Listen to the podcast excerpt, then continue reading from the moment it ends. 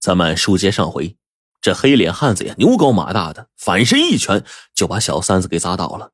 正当黑脸汉子反过身来摸到阿石胸前一块冰凉滑润的东西的时候，就听到“哎呀”一声，被躺在地上的阿石蹬腿一腿给踢倒了。紧接着，阿石闪电般的一跃而起，把黑脸汉子牢牢的给压住，然后厉声问道：“说是谁让你进山的？”原来呀，刚才阿石屏住呼吸，装着晕过去。他的一双腿常年在山里跑，有千钧之力。汉子呢，毕竟是黑道上的人，故意装成个喘不过气儿，然后说：“呃老弟，老弟，你放松，你放，你放松点你让我松口气儿，我就告诉你。”阿石急着要弄清楚被跟踪遭暗算的原因，手就放松了一点这黑脸汉子趁机从腰间拔出一柄尖刀，一下就捅过去了，一股热血从阿石的胸前就喷涌而出。他挣扎了几下就不动了。黑脸汉子就站起来，抹了抹刀尖上的血迹，冷笑一声说：“跟爷玩还嫩了点儿。”小三子一看，发了疯似的扑上去抢救阿石。黑脸汉子用刀尖对准了小三子，脸上杀气腾腾：“再动，连你也一起捅！”接着，他就扒开了阿石胸前的血衣，摸出了一块巴掌大小的血玉。血玉染上了阿石的热血，变得更加的鲜艳了。黑脸汉子就把血玉装进了口袋，抱着被他捅伤的阿石，边跑边喊：“对不起了，伙计，干我们这行的就是杀人拿钱，算你倒霉。”离汉子二三十步之外是一条深不见底的深山沟。小三子追上去，大声阻止：“旭，你拿去留一条命！”可不等他靠近呢，黑脸汉子飞跑几步，举起了还没断气的阿石，狠狠的就扔到了山沟下。阿石，小三子泪水呀涌出了眼眶，悲怆的喊道：“是我害了你！”黑脸汉子转过身，用刀尖顶住了小三子的脖子。如果不想死，赶紧带我走出前面的山口。小三子强迫自己镇定下来，觉得眼下跟他硬拼肯定拼不过这个杀人魔鬼，只得咬了咬牙，在前面引路。黑脸汉子见小三子怕死，乖乖的在前面领路，心里呢开始做起了美梦。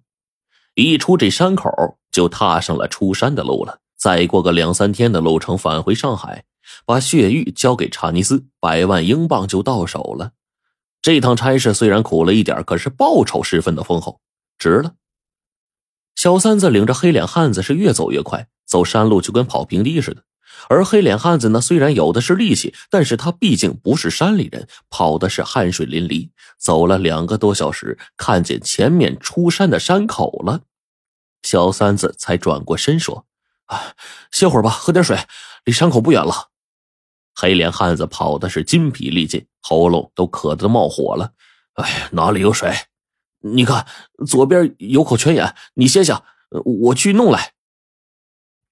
黑脸汉子扭头一看，离十几步远，果然有一口小泉眼，清清的泉水沿着石缝像一条线似的往下滴。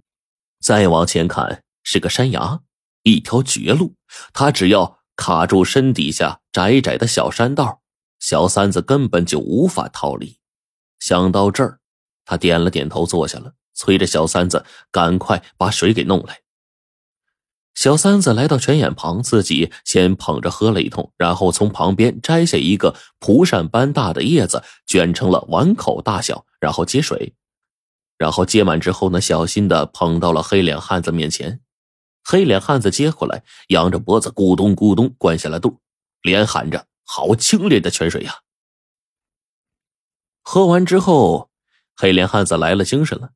山口已经是在眼前了，他用不着小三子领路了。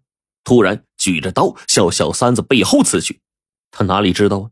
此刻的小三子早有防备了，一下就跳开了，转过身来，愤怒的说：“你杀了阿石，血玉都到手了，你为什么还要杀我？”黑脸汉子步步紧逼，阴险的笑着：“。”干我们这行的能让别人看到杀人吗？嗯。再说了，雇我的主人也有话：血鱼到手，连你一同干掉，不留后患。刚才你为什么不一起下手？我傻呀！一起干了，你们谁领我出山呢？反正你是死定了，就乖乖受死吧。小三子步步后退，一直退到了悬崖边，没有退路了。黑脸汉子心中暗喜呀，他刚才还担心呢，这一下没刺中小三子，如果山路上追杀的话，恐怕很难追上。可是老天助他呀，小三子竟然吓昏了头了，自己跑上了绝路。就在他赶上小三子狠狠的举刀再刺之时，突然感到眼前的山在晃动，小三子的脸也变得模糊不清了。他这双膝就像是踩在了棉花上，手里没有了一点的力气。尖刀“当”的一声就掉到了地上，他大惊失色，朝小三子喊道：“你你刚才给我喝的水里有毒！”小三子冷笑道：“哼，是啊，喝了送你上西天。”原来呢，小三子一面把黑脸汉子领下山口，一面紧张的想办法如何替阿石报仇，如何夺回血玉救场。他记得小时候，爷爷带他进山打野物的时候，为了不伤害野物的皮毛，爷爷捡来一种麻麻草，捣成汁儿，然后拌在这个鲜兔肉里。野物吃下去之后，一两分钟就倒下，呼呼大睡了。他们守在一旁，不动枪也不动刀，就把野物给逮了。麻麻草对人和动物啊，都有着强烈的麻醉作用。刚才小三子故意跑得很快，让黑脸汉子感到口渴难耐。快要到山口的时候，把他领到了这口泉眼旁。泉边不但长着蒲扇大的叶子，还长着许多麻麻草。刚才小三子一面接泉水，一面暗地里摘了一些麻麻草，使劲的揉搓，把草汁啊滴进泉水里。这招果然让黑脸汉子中了计了。这时候呢，小三子看着黑脸汉子倒在地上呼呼大睡。上前从他身上拿回了血玉，咬牙切齿的就跟他喊说：“你这杀人恶魔，你的报应到了！”说着，使足了力气，把黑脸汉子推下了几十丈深的悬崖。